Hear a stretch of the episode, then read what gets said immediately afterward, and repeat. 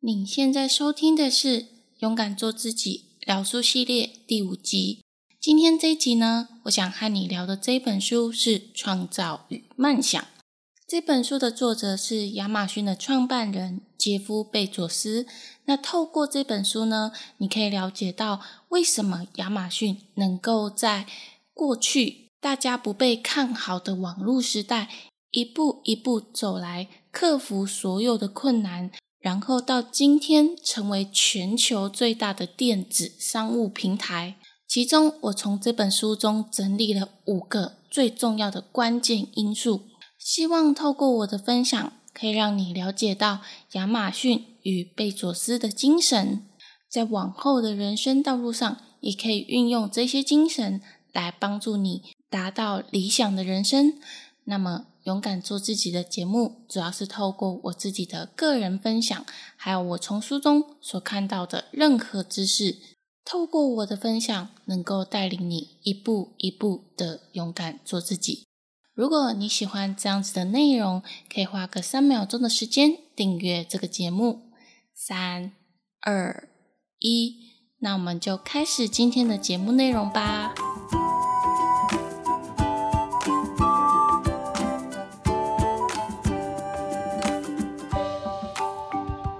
逊 （Amazon）。这个电商平台，我想你应该不会很陌生，甚至有可能现在的你是亚马逊平台的第三方卖家之一。那么，亚马逊早在二十七年前，也就是一九九四年的时候成立。那那个时候大概是我出生的前后几年吧。所以严格说起来，其实亚马逊和我算是同一个年龄阶层的。而亚马逊从过去二十七年以来，从最早期那个时候，网络其实并没有很发达，甚至在两千年左右，其实经历了网络泡沫的危机，所以亚马逊在那个时候其实也是算过得蛮艰辛的。可是呢，凭着创办人贝佐斯带领亚马逊一步一步的克服这些困难，最终走到了今天。成为了全球最大的电子商务平台。那么，在这个过程中所遇到什么样的困难，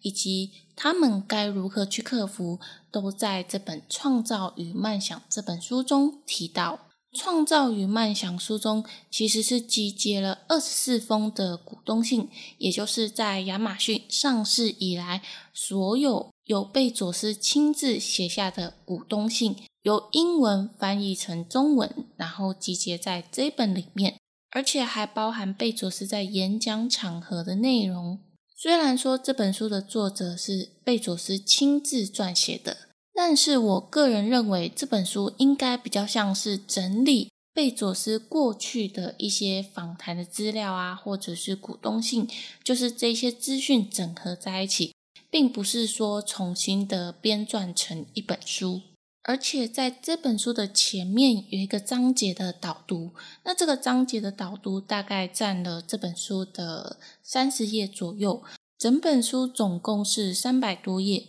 那这三十页左右的导读内容呢，我个人认为其实就已经包含这本书七成左右的精华内容。所以其实我在看这本书的时候，在前面的导读三十页左右的内容，我就已经大概的知道这本书要表达的什么意思。往后继续翻、继续阅读的时候，我发现很多的内容都在前面导读的章节就已经提到过，所以有很多观念都是重复被提到的。虽然有不少重复的内容，让这本书我认为可以删减五十到一百页以上的内容。算是有一点冗长吧，可是我认为这些观念一再被重复提到的时候，其实就能够加深我们对于这本书的一些观念的印象。再来，其实这本书也算是贝佐斯亲自访谈，还有股东性的内容，所以这些完整的事迹要呈现在这本书中，有一些观念其实不可以被删除掉，不然就有一点偏离了事实。不过，正因为有重复的内容，所以这三百多页其实你会看得蛮快的。实际上，阅读所花费的时间并不会这么长。所以，如果你对于贝佐斯的经营理念，还有亚马逊的经营过程有兴趣的话，其实你可以去阅读这本《创造与梦想》，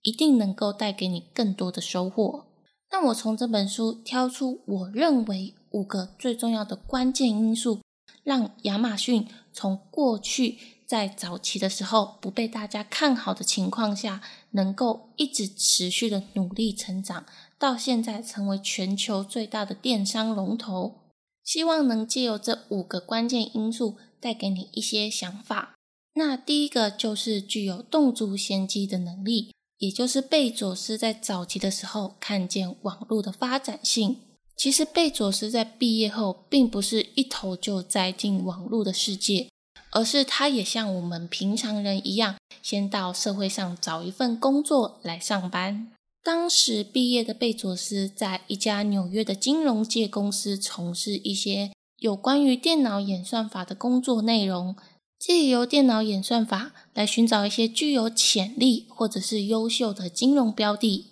但是他在运用电脑演算法的过程中，他发现“网络”这两个字，其实在市场上已经慢慢的起步，而且每年以超过两千三百趴的。成长速度前进，所以这个时候呢，贝佐斯就萌生出可以尝试从网络方面开始下手，而且有想要成立网络电子零售商店的想法。不过呢，创业最重要，除了必须要有想法之外，另外一个因素是在你想要选定的领域中，你必须要找到一个非常小的市场，因为在小的市场，你可以比较迅速的成长。成为这个小市场里面的龙头，你才能够快速的看到成效。那这个小市场呢，可以称作是利基市场，也就是缝隙市场，就是大市场里面的小市场。所以当时的贝祖斯就思考了很多面向的问题，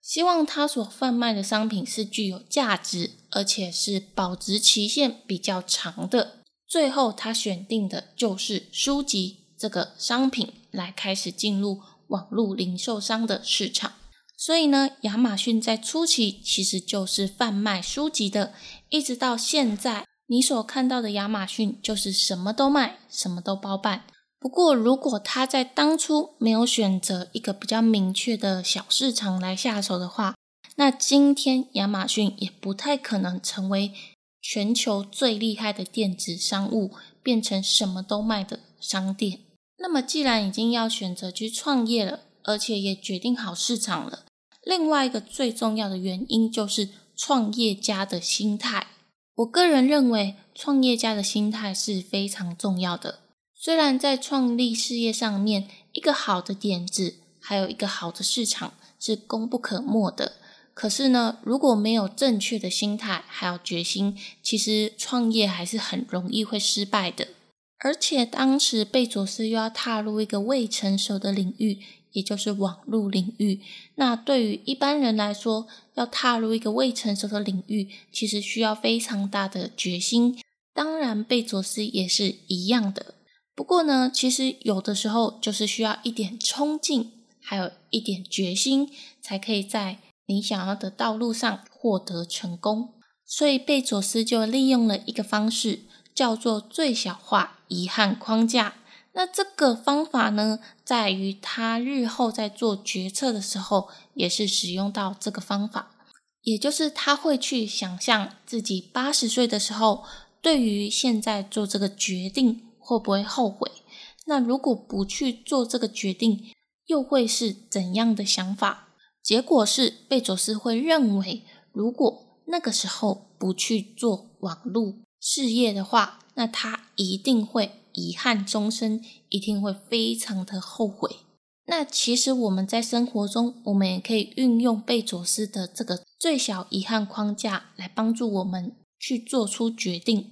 我遇到或听到很多人都是他们有非常好的想法，而且对于一件事情也是讲的头头是道，可是呢，他们就是缺少了行动力与决心。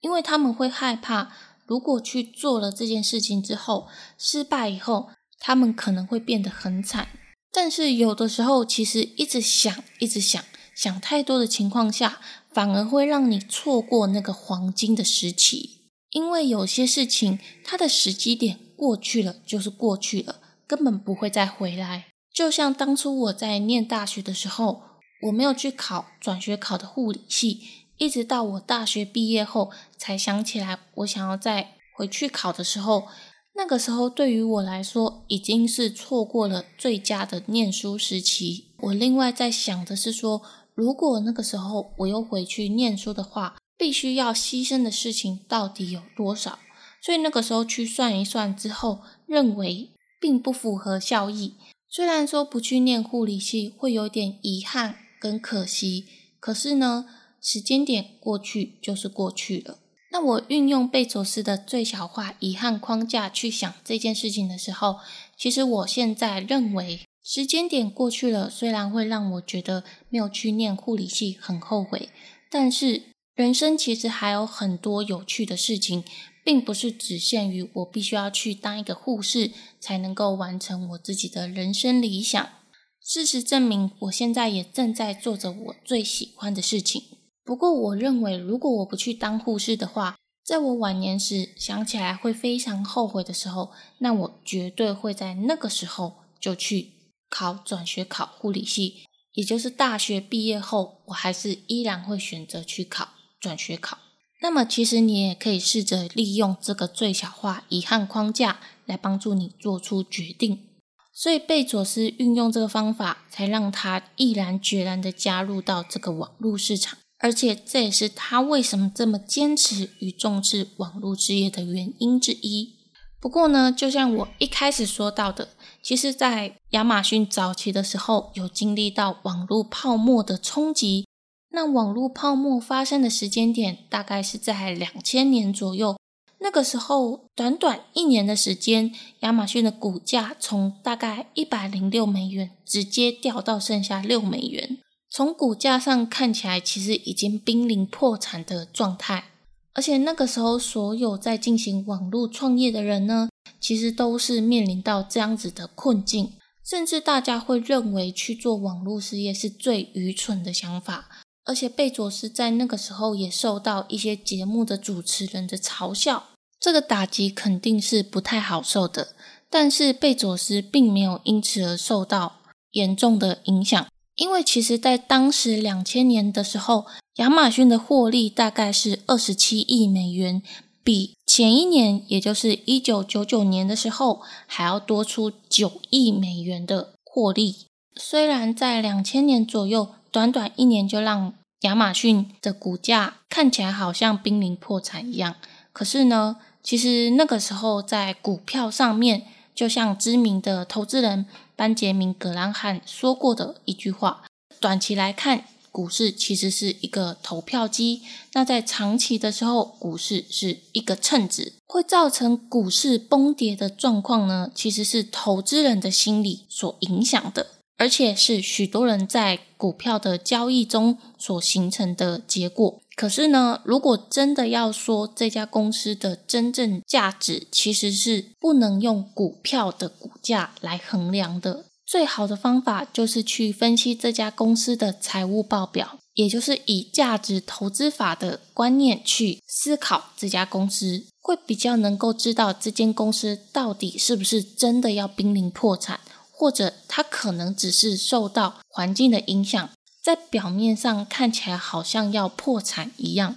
那贝佐斯也不会因为股价非常低的情况下就不看好网络世界的商机，因为他相信，其实在未来，实体零售商店会慢慢的因为店租啊，或者是水电费啊一些成本上的考量。而转型成为网络商店，所以在此时此刻大家都不看好的情况下，应该要更坚持的在这个网络的领域上持续的前进，才能够在未来的时候领先其他人一大步。所以，他将焦点从股价转移到顾客身上，专注于提高顾客的购物体验，包含优化网站啊，还有网站系统的储存空间。希望能够借由优化网站的速度，来帮助客户提升购物体验。所以事实证明，在二十年后的现在，最热门的题材就是网络行销、网络创业。那亚马逊就已经成为了大家最厉害的电商平台，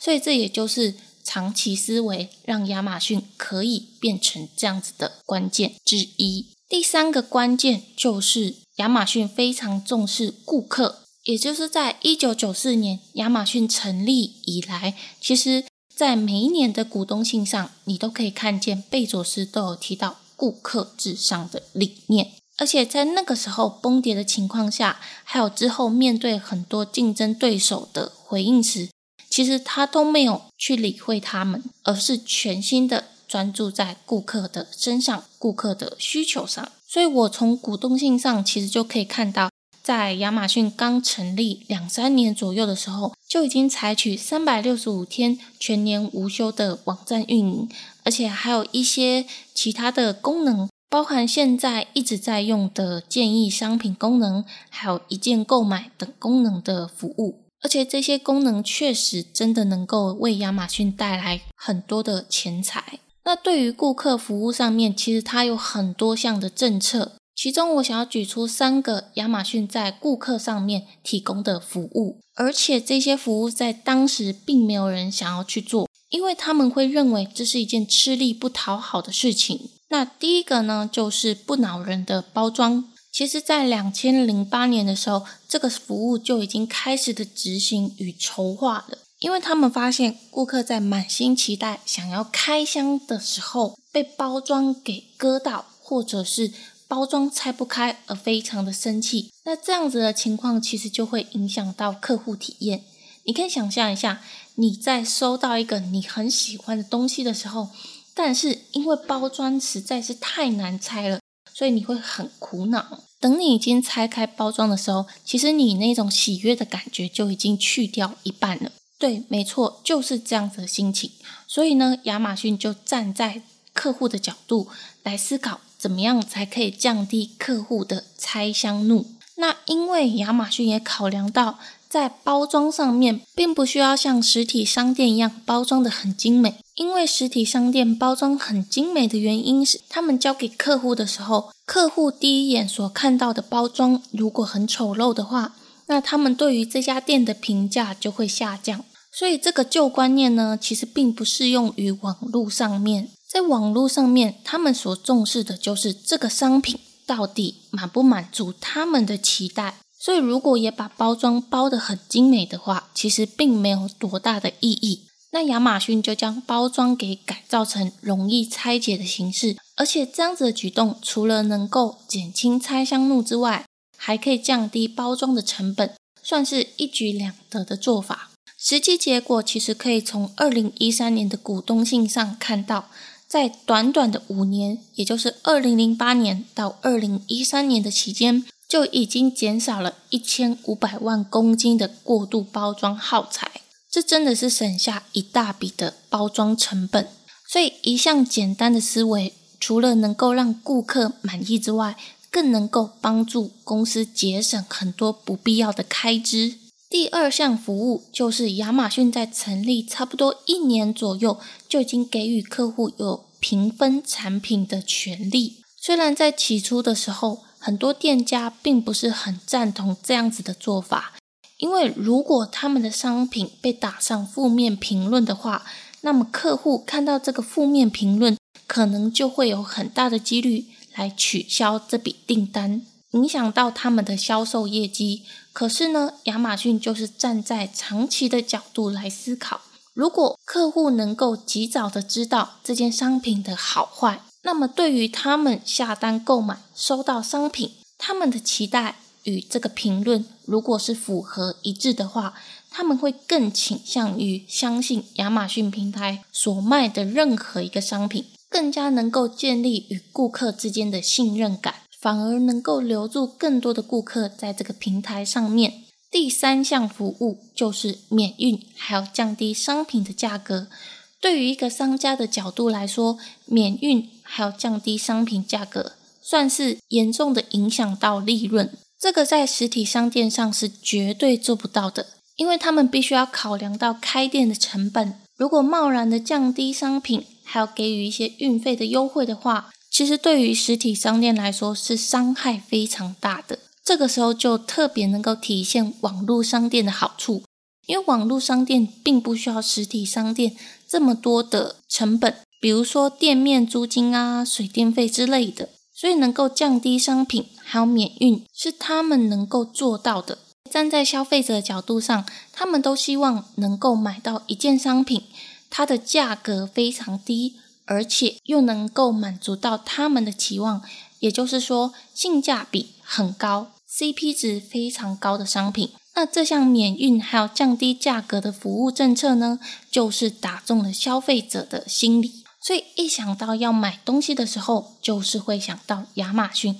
因为他们够便宜。而且商品又很好，没有理由不去亚马逊平台购物，对吧？再来第四个关键因素就是今天仍然是第一天。其实我在看这本书的时候，在他二零零九年的股东信开始的每一封结尾，我都会看到今天仍然是第一天的句子，而这个句子中所强调的就是第一天这三个字。那为什么亚马逊会这么的重视这三个字呢？其实贝佐斯曾经就讲到，第二天是停滞，接着是无足轻重，接着是痛苦难熬的衰退，接着是死亡。那就是为什么我们要始终维持在第一天。其实从贝佐斯的叙述中，我们可以从另外一个角度去想，你应该会比较好理解，也就是三分钟热度。虽然说三分钟热度是比较算是不好的句子，可是呢，当我们在想要开始一件新的事物的时候，我们会充满热情与活力，而且我们甚至会很想要一直一直去做。也正因为是这一股热情，所以在一开始的时候，我们会学的很多，而且进度也是非常快的。可是过一阵子之后，我们的热情就会慢慢的下降，甚至我们可能得不到。回馈的时候，就会觉得开始想要放弃这件事情。那我们再来看看今天仍然是第一天的句子来说好了。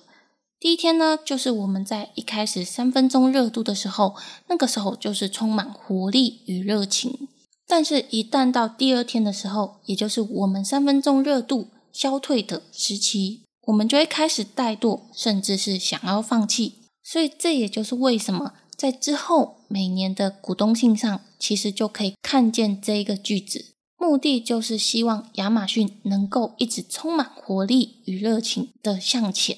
再来第五个关键因素，就是一年只做三个好决策。其实贝佐斯他认为，身为公司的领导人或者是高阶主管，领薪水并不是要做成千上万个决策，而是必须要做出少数几个。高品质的好决策，因为即使你做了成千上万个决策，每一个决策你都必须要分散一些精力与时间来思考，就会造成决策的品质下降。那当决策的品质下降的时候，即便是做出这么多件事情，成效也不会好到哪里去。所以，倒不如把这些时间跟精力专注在做好三件最重要的决策上面就好。这个想法其实也可以运用在我们的生活中。很多时候，我们在一天之内就会想要同时完成好多件重要的事情。我不知道你有没有这样子的经验，在一天当中，你做了好多件事情，可是你感觉好像没有做好什么事情，而且你会感觉到很疲累，效率并没有想象中的这么好。其实就是因为我们未来要做很多件事情。所以，我们每一件事情都没有办法做到很好、很专精，导致你好像什么都有做，可是就是成效不好。那么，其实你也可以效仿一年做三个好决策的观念去思考。每一天，我们也只做好三件最重要的事情就好。你或许会认为三件事情非常少，可是呢，我觉得你可以去试试看，在一天当中不要给自己安排太多事情。而是在一开始的时候，先专注的在三件事情上面就好。如果你全心全意的完成三件事情之后，还有多余的时间，那多余的时间就是你可以去做其他事情的时间，也就是那些相对不是这么重要的事情。或许你去试试看之后，你会发现原来成效比你想象中的还要好。